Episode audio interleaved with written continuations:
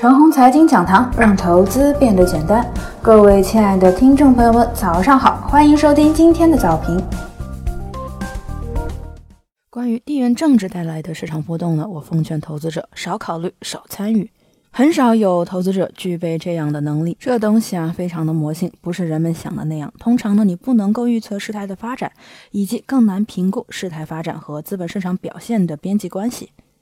凡地缘政治带来的波动啊，一般是三个方向：一、敏锐的洞察力，表面上风平浪静，但是内在各方势力暗流涌动，逐步的擦起火花，而后态势升级。那么就要暗流涌动的时候你去布局，说起来容易，做起来难。如果你不是总是盯着某个区域的局势，你怎么能够知道暗流涌动了呢？如果你总是盯着呢，也有问题。或许是常年没动静。或者呢，即使是有点动静，也掀不起大浪。还有一个更要命的，时间盯久了，自己魔怔了，见风就是雨，然后把一根针掉地方的声音啊当成地震来看，那就坏瓜了。二玩峰回路转，当一个地区的冲突非常激烈的时候啊，引起全球资本市场大幅波动，同时啊，广大的投资者的眼球呢，几乎都盯在这个上面了。你该怎么玩呢？一则赌进一步升级，二则赌峰回路转。一般来讲啊，赌一的人从常年来看呢，都会死在这里，因为人类的文明在进步，人类事件发展的底线在收缩，以及你即使是赌对了，会存在另外一个问题：事情对了，资本市场边际效应大幅降低，即事态呢是朝你赌的方向发展了，但是资本市场却没有朝你赌的方向发展。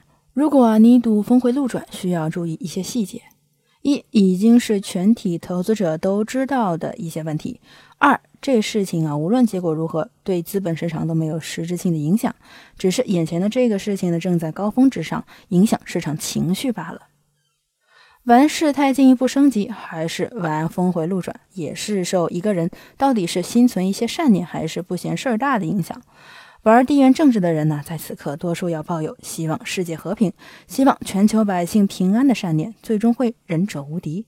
就个人来说啊，一个受民众爱戴的政府，一个反对极端主义并付诸行动的政府，一个算得上廉洁而非独裁的政府，就没有理由去彻底颠覆它。历史上大概率在二零一八年的九到十月份，当时因为中东局势在炒炒原油大牛市。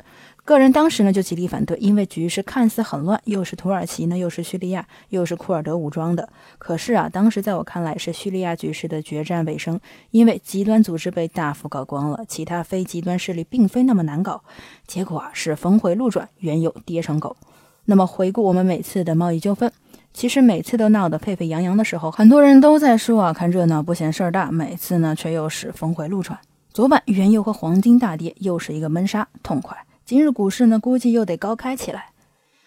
大事件的超级映射啊，比如当年俄罗斯进入乌克兰，西方世界一片震动的时候，这事件反映出了什么呢？原油即将大跌，因为呢，西方经济制裁俄罗斯，同时一定是炮制原油下跌，让经济制裁的效果更好。昨晚呢，美国总统的讲话意思是不高无力，甚至要在反极端主义上呢进一步合作。而且啊，在经济上进一步制裁，大家知道，经济上进一步制裁呢，大概是一段时间之后，估计啊，起码要到春节之后了。会怼到谁的头上呢？一定是中国。伊朗呢，已经被制裁很多了，其自身已经没有什么可以继续制裁的了。如果进一步制裁，还能制裁什么呢？只能是切断其背后的经济支持者，即我们国家。以上就是我们今天的全部内容，祝大家股票涨停。